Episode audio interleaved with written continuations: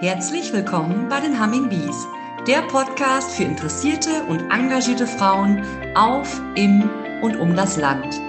Humming Bees, das sind wir Landfrauen mit dem Markenzeichen der Biene. Unsere Eigenschaften? Improvisieren, flexibel sein, Verantwortung übernehmen. Wir sind viele mit ebenso bunten Lebensentwürfen. In regelmäßigen Abständen stellen wir euch hier eine Humming Bee mit ihrem Engagement für andere Frauen und die Gemeinschaft insgesamt vor. Ich bin heute mit Manuela Feldmann verabredet. Manuela ist Landfrau und Imkerin. Und das Spannende ist, dass Manuela eine Imker AG in der Postamtschule in Lintel hat. Lintel ist ein Ortsteil von Reda Wiedenbrück. Und ähm, sie ist ausgebildete Imkerin und imkert da mit den Schulkindern. Finde ich ein mega spannendes Thema. Und ähm, liebe Manuela, was gibt es denn aktuell jetzt gerade im Herbst noch bei den Bienen zu tun? Oder sind die alle schon im Winterschlaf? Also im Winterschlaf sind sie nicht. Die sind im Moment ähm, natürlich den Temperaturen ähm, entsprechend noch ein bisschen aktiv. Man sieht sie ab und zu. Ähm, aber wir sind eigentlich mit unserer Arbeit an den Bienen tatsächlich für dieses Jahr fertig. Das heißt, die Imker AG ruht jetzt auch gerade. Die Kinder ähm, fangen dann im nächsten Frühjahr wieder an. Oder wie geht das dann? Ähm, auf gar keinen Fall. Die ähm, IMKG ruht nicht, die läuft das ganze Jahr durch. Mhm. Ähm, aber entsprechend meinen Arbeiten, die ich zu Hause habe, haben die Kinder halt auch im Moment ähm, ordentlich zu tun. Die beschäftigen sich im Moment ähm, mit dem Rähmchenbau, bauen also selber die Rähmchen für die Kisten zusammen für nächstes mhm. Jahr.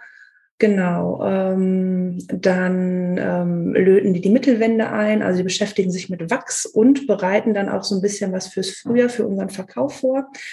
Ähm, die Etiketten schreiben sie selber, die machen Kerzen, Bienenwachstücher. Also eigentlich ähm, ja, sind wir das ganze Jahr über beschäftigt mit verschiedenen Arbeiten. Ganz spannend. Erzähl doch ja. mal, wie es zu der Idee gekommen ist mit der MKG. Mhm. Also ausschlaggebend waren meine Kinder, ähm, die eigentlich immer mit angepackt haben. Und ähm, ja, dann kamen die Freunde der Kinder dazu, haben auch mal geguckt und ich möchte auch mal und was machst du denn da? Ähm, entgegengesetzt waren die Kinder, die gesagt haben, Hö, Bienen, Wespen und ähm, danach geschlagen haben. Dann dachte ich mir, ach, irgendwie kriegt man sie vielleicht alle zusammen unter einen Hut. Und dann habe ich mit ähm, der Schulleitung gesprochen und dann, ja, fand die das natürlich super gut. Ähm, die hat es dann abgesegnet. Der Förderverein hat uns ähm, ganz großartig unterstützt mit Geld und ähm, ja, Material, was ich dann darüber finanziert habe. Und ähm, durch Zuschüsse von ortsansässigen Volks- und Sparkassen, ja, haben wir das Ganze dann realisiert. Und äh, wie läuft das praktisch ab? Das ist immer dann ein Schuljahr lang oder wie genau. geht mhm. das? Also ähm, wir sind angefangen mit den Zweit- und Drittklässlern, haben das angeboten. Die Imker AG ist aber irgendwie so beliebt, dass ich dann im Endeffekt nicht alle Kinder in eine Stunde bekommen habe und ich habe einfach nicht mehr Zeitressourcen. Und dann haben wir gesagt, gut, das ist dann das Privileg der vierten Klasse. Mhm. Die vierte Klasse ähm, läuft dann durch, die melden sich freiwillig. Es sind aber immer ja, zwischen 90 Prozent und 70 Prozent der ganzen Klasse dabei. Also wow. dieses Jahr ist bis auf ein Kind, glaube ich, sind alle dabei. Ja, und dann läuft das freitags in der sechsten Stunde. Freiwillig. Ja, also gar nicht im offenen Ganztag, sondern ist eingebunden richtig in den Regelstundenplan. Äh, ja, genau. Ja. Also die Kinder hätten entweder frei mhm. oder machen die sechste Stunde bei mir mhm. freitags. Genau. Und im Moment ist es sogar so, dass sie eine Freistunde dazwischen, glaube ich, haben. Also die bleiben dann wirklich freitags freiwillig bis 13.10 Uhr in der Schule. Ich bin so fasziniert davon, von der Arbeit. Ja. Und äh, ja, ihr habt ja auch die Kästen, ähm, die Bienenstöcke an der Schule stehen. Beschreibt doch mal die Situation, wie das da, da ist. Ja, genau. Also wir haben ähm, zwei Völker dort stehen. Im Moment sind es zwei Wirtschaftsvölker. Und ähm, im Frühjahr kommen dann noch ähm, ein Ableger dazu, ähm, wo die Kinder sich dann selber die Königin ähm, ziehen. Und ja, dann gibt es noch einen Schaukasten. Den kann man aber nur über einen ganz bestimmten Zeitraum behängen, ähm, ja, weil das Volk, was da drin ist, einfach nicht so groß werden kann. Mhm. Und wir haben vor zwei Jahren, glaube ich, von der Stadt noch einen Naturbrutkasten für Wildbienen bekommen. Der wurde dann dort auch auf der Wiese aufgestellt und die Kinder haben da noch eine Blühwiese drumherum gepflanzt. Ach, super. Ja. Ähm, ist das so, dass Wildbienen und ähm, ich sag mal, die Hausbienen, die Haustiere, dass die sich gegenseitig Konkurrenz machen oder ähm, gehen die sich einfach aus dem Weg und haben gar nichts miteinander zu tun? Also ganz genau, was Wildbienen angeht, bin ich tatsächlich nicht gut informiert. Also ich habe das Gefühl, dass sie sich nicht stören. Mhm. Diese ähm, Nistmöglichkeiten sind alle besetzt mhm. und von daher, ähm, ja, jo. würde ich jetzt sagen, leben die in Fried, friedvoller Eintracht. Friedvolle Nachbarschaft ja, unter genau, den Bienen. Ne? Aber, ja. ja. Die haben ja wahrscheinlich, äh, haben die auch andere äh, Blüten, die sie anfliegen? Zum Teil vielleicht schon, oder? Weiß man nicht so genau. Ich weiß es nicht. Also was zum Beispiel ist, ist, dass sie von der Temperatur unterschiedlich fliegen. Mhm. Hummeln fliegen ja zum Beispiel viel eher, also bei viel kälteren Temperaturen schon mhm. als bei Bienen. Bienen starten ja so zwischen ja, so 10 bis 12 Grad mhm. ähm, werden die richtig aktiv und ähm, Hummeln, glaube ich, fangen sogar schon ab 8 Grad an. Mhm. Ja. Von daher. Mhm. Und es sind ja auch einfach sehr, sehr, sehr viel weniger Wildbienen direkt dort auf dem Fleck als dann meine Bienen. Ne? Von ja. daher ähm, ja. ist mir noch nicht aufgefallen, ähm, dass sie konkurrieren. Diese Wiese ist auch, da, da wachsen Obstbäume, glaube ich, auch, ne? Genau. Die die Bienen dann ja, bestäuben genau. können und die, ja, die Blühwiese und aber die fliegen ja auch weit, so Bienen. Die haben ja auch einen riesigen Radius, ja, oder? Ja, also Bienen fliegen ja ähm, in erster Linie dahin, wo, wo sie was, was kriegen und mhm. ähm, sind blütentreu. Also die haben tatsächlich auch ähm, ihre, ihre Blüten, die sie immer abklabastern. Also mhm. es ist immer die Kirsche, Apfel und so, ne, was dann mhm. gerade liegt, fliegen sie immer hin.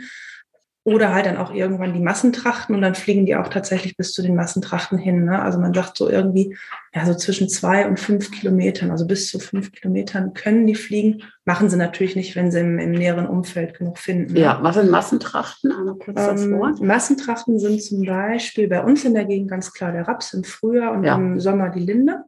Genau, in den Städten hat man noch solche Sachen wie Akazien oder so.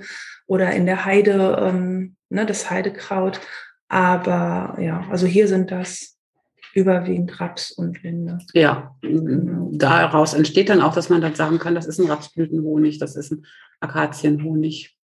Ja, genau. und so, ne? Genau. Also das ja. mache ich nicht, aber das kann man natürlich machen, mhm. weil ähm, ich nicht wandere. Mhm. Ähm, das haben wir ein Jahr gemacht. Wir sind ein Jahr in Raps gewandert, aber es ist einfach super, super schwer und anstrengend und kräftezehrend, ähm, denn so, so ein Honig oder so eine, so eine Honigzage wiegt dann 25 Kilo. Und ähm, wenn man sich überlegt, dass die drei, vier Zagen voll machen, das, mhm. ähm, das schaffen wir einfach nicht. Ne? Mhm. Ne? Als Familie, als, als Hobby-Imker und ähm, genau. Aber ansonsten klar ist ein Honig ein, ein Sortenhonig, wenn er mindestens 60 Prozent der Sorte enthält. Also ah, ja.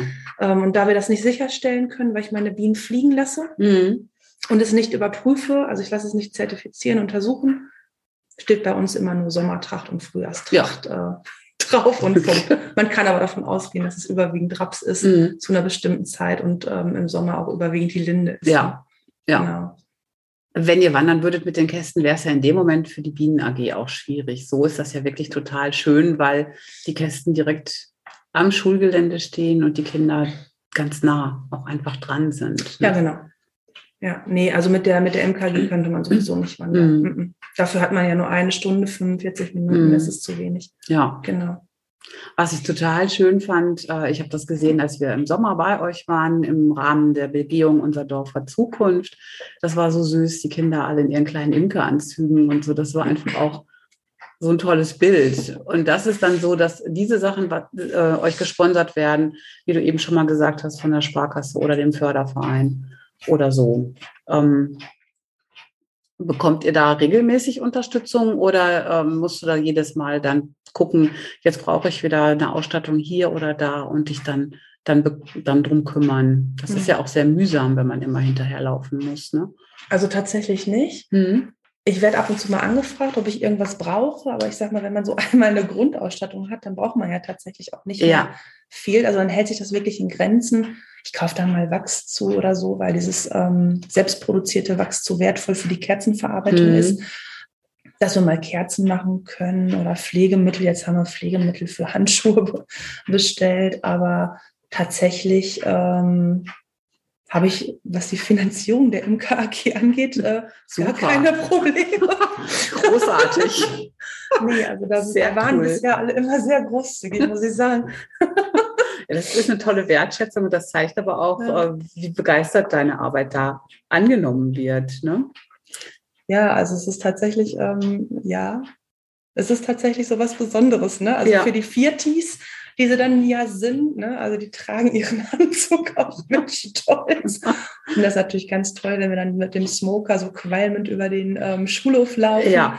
Ähm, ja, das ist was Besonderes. Ähm, haben die Kinder die Möglichkeit oder, oder hast du schon mal Kinder gehabt, die dann nachher, wenn sie dann auf eine andere Schule gewechselt sind oder äh, weitergehen, die dann auch nochmal wiederkommen und sagen, boah, das war so toll und ich würde nochmal gucken und äh, lass mich nochmal mit, mit einem Blick reinwerfen, dass die so ein bisschen, ein bisschen auch dranbleiben oder sind die dann wirklich erstmal weg? Nee, tatsächlich sind die erstmal weg. Na klar mhm. hält man die, ähm, den Kontakt zu den Kindern, weil es halt auch ein kleines Dorf ist. Mhm. Und man hört dann immer, ach ja, hallo Manuela oder hallo Frau Feldmann und ne, mhm. weißt du noch? Und ähm, oder ja, das habe ich auch gemacht. Oder ähm, die Geschwisterkinder erzählen untereinander natürlich und machen dann intern in den Familien für die nächsten Werbung für meine ähm, oder man unterhält sich, wenn man sie trifft, ähm, wie nett das doch war, aber ähm, nee, also dass die vorbeikommen und, und mal fragen, darf ich noch mal eine Stunde mitmachen? Das, das geht ja auch nicht. Ne? Die nee, sind dann auf den genau. weiterführenden Schulen, haben selber die sechste Stunde dann mhm. in den weiterführenden Schulen. Das funktioniert nicht. Mhm. mhm. Die Sachen, die ihr ähm, herstellt mit der Imker AG, also nicht nur den Honig, auch die Bienenwachsprodukte und so, ähm, verkauft ihr die dann in der Elternschaft oder wie stelle ich mir das vor? Mhm. Also ähm, vor dem großen C war es dann so, dass wir ähm, auf der ähm, Postamtschule auf dem Kapellenfest verkauft mhm. haben. Da haben die Kinder dann einen Stand gehabt mhm.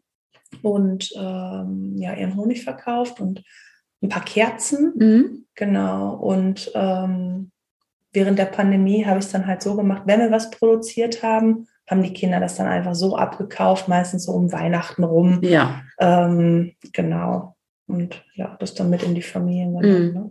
Ja. Mhm. Und ähm, fürs letzte Jahr habe ich es dann so gemacht, da haben die Kinder sich, weil wir halt ähm, nicht schleudern konnten, ähm, also den Honig abschleudern konnten zusammen, habe ich es dann so gemacht, dann haben die Kinder sich dann einfach ein Glas Honig dann hier am Stand abgeholt ja. und fertig. Ne? Ja, mhm. das heißt, du hast ja vor dem Haus hier auch so einen kleinen Verkaufsstand direkt mit, ja. einer, genau. mit einer Kasse, habe ich gesehen, ne, wo man direkt auch kaufen kann bei dir. Mhm.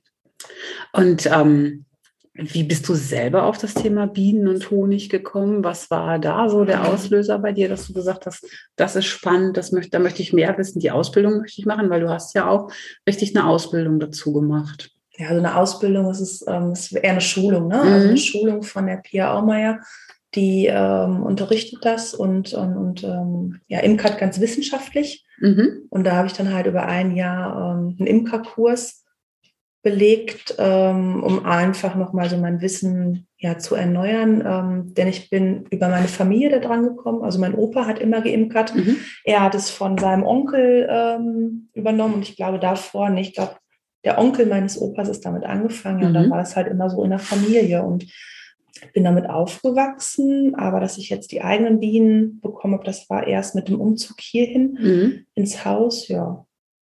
Ja. Also, also, eigentlich kann man gar nicht sagen, dass ich zu einem bestimmten Zeitpunkt damit angefangen bin, sondern ich wurde quasi immer aktiver, je ähm, mehr Hilfe mein Opa brauchte. Mhm. Ja. Genau. Spannend, schon so reingewachsen in, in ja. diese Leidenschaft. Ja. Genau. Deine Kinder, ähm, haben die auch Lust, mal sowas zu machen?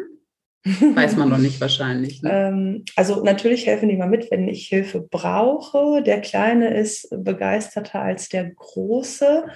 Die Kleine ähm, muss mit, findet es aber nicht so wirklich spannend, weil die halt auch stechen und man kann sie nicht streicheln. Ja, genau. Zum Kuscheln sind die nicht so. Ähm, genau, also mal gucken. Ich weiß es noch nicht.